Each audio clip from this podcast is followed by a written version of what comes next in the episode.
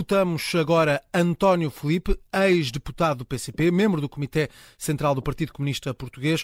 António Felipe, muito boa tarde, obrigado pela sua disponibilidade. Gostaria de saber a sua análise sobre esta situação a envolver o governador do Banco de Portugal, Centeno a envolver de certa forma o Presidente da República, a presidência a desmentir eh, e hoje Centeno a confirmar que só recebeu o convite por parte de António Costa. Como é que o PCP analisa todo este caso? Que análise faz desta situação de politização, até de certa forma, do cargo de governador do Banco de Portugal? Olha, eu acho que, que do meio de, de vários embróglios esse é mais um mas enfim, nem é de, digamos que não é dos, dos, dos maiores, eh, porque eh, há aí que um equívoco qualquer, portanto, eh, criado pelo, pela, pelas declarações agora mais recentes do, do, do Banco de Portugal, aquilo que nós sabemos é que, de facto, o, o Primeiro-Ministro António Costa terá aventado a hipótese de ele poder vir a ser o cargo Primeiro-Ministro, depois vem dizer que que, que, isso não, nem sequer chegou a formalizar e que, que ele nem sequer eh, não sabe se aceitaria. E portanto eu acho que isto é mais um, mais um episódio, eu diria quase de diversão no meio de tudo isto, porque, porque aquilo que, que neste momento é importante é que se saia desta situação com a realização das eleições Uh, e que se possa olhar para a resolução dos problemas do país, porque isso é que é importante. Neste momento o país não está suspenso da questão de saber se o Dr. Centeno foi ou não foi convidado, se o Presidente da República falou com ele ou não falou com ele, já sabe que ele não vai ser Primeiro-Ministro, isso está fora de questão. É um episódio infeliz, evidentemente que não, não, não não prestigia. Mas tem condições para uh, continuar no cargo? do Banco de Portugal. Tem condições para continuar?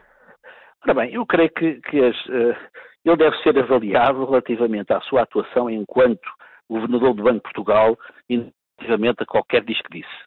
Quer dizer, este, este que disse se ele se ia ou não ia ser Primeiro-Ministro era uma coisa que das por dos dias, que há três dias já não se fala disto, e aquilo que é importante no governador de Portugal é a forma como ele funções, como é que ele faz, a, como é que ele diz supervisão bancária. É por aí, quer dizer, a questão, mais do que o perfil uh, em abstrato do Governador do Banco de Portugal, o que é importante é a forma como ele exerce o seu mandato, e é isso que nós, eh, obviamente, o país terá de, terá de fiscalizar a sua idoneidade e a sua independência enquanto Governador do Banco de Portugal e não enquanto aquilo que, que seja lateral a essas funções, e eu acho que isto é mais um, um pequeno episódio infeliz no meio de várias infelicidades com que temos vindo a estar confrontados.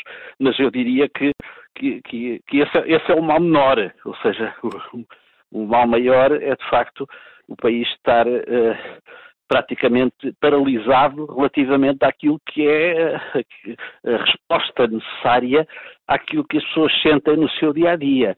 E para isso é bom que a situação política se clarifique hum. rapidamente e por isso é que uh, uh, esta, esta, esta, este diferimento da eficácia das decisões tomadas pelo Presidente da República é, é preocupante. Deviam ser mais cedo as eleições? Deviam ser mais cedo. Para já não se compreende esta, esta ideia de que perante a admissão do Primeiro-Ministro e a aceitação da admissão que é o decreto de, de, de, demissão para todos os efeitos não, não, não, se verifica imediatamente, porque é isso que a Constituição efetivamente pressupõe.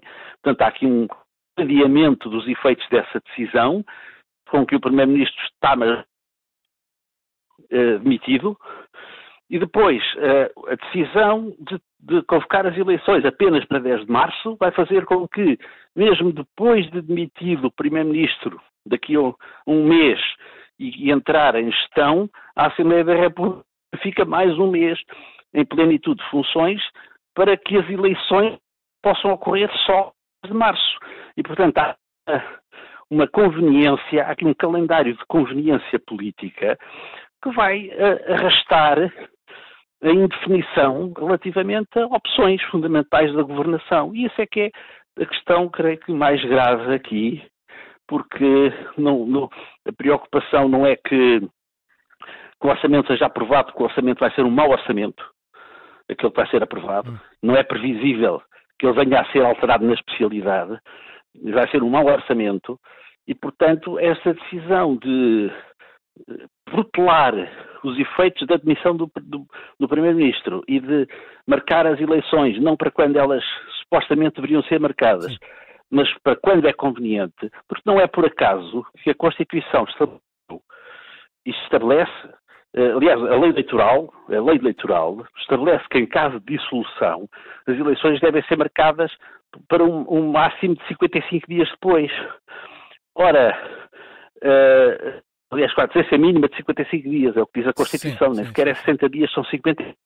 Porquê? Para evitar as situações de indefinição. Ou seja, aquilo que se pretendeu, que o legislador pretendeu, dissolução, as eleições têm que ser o mais rapidamente possível. E daí foram feitas as contas, quando se optou pelos 55 dias, foram feitas as contas para o mais possível esse prazo. Certo. Ora bem, aquilo que nós estamos a assistir é, é, é que, para não ter cumprido prazo, adia-se a decisão, ou, ou, seja, a decisão está tomada, mas é ao, ao retardador. É, e isso é, de facto, cria uma situação indesejável, porque perante uma situação destas era bom que ela se resolvesse o mais rapidamente possível. António Filipe, ex-deputado e membro do Comitê Central do, PS, do PCP, muito obrigado por ter estado connosco nesta emissão especial da Rádio Observador.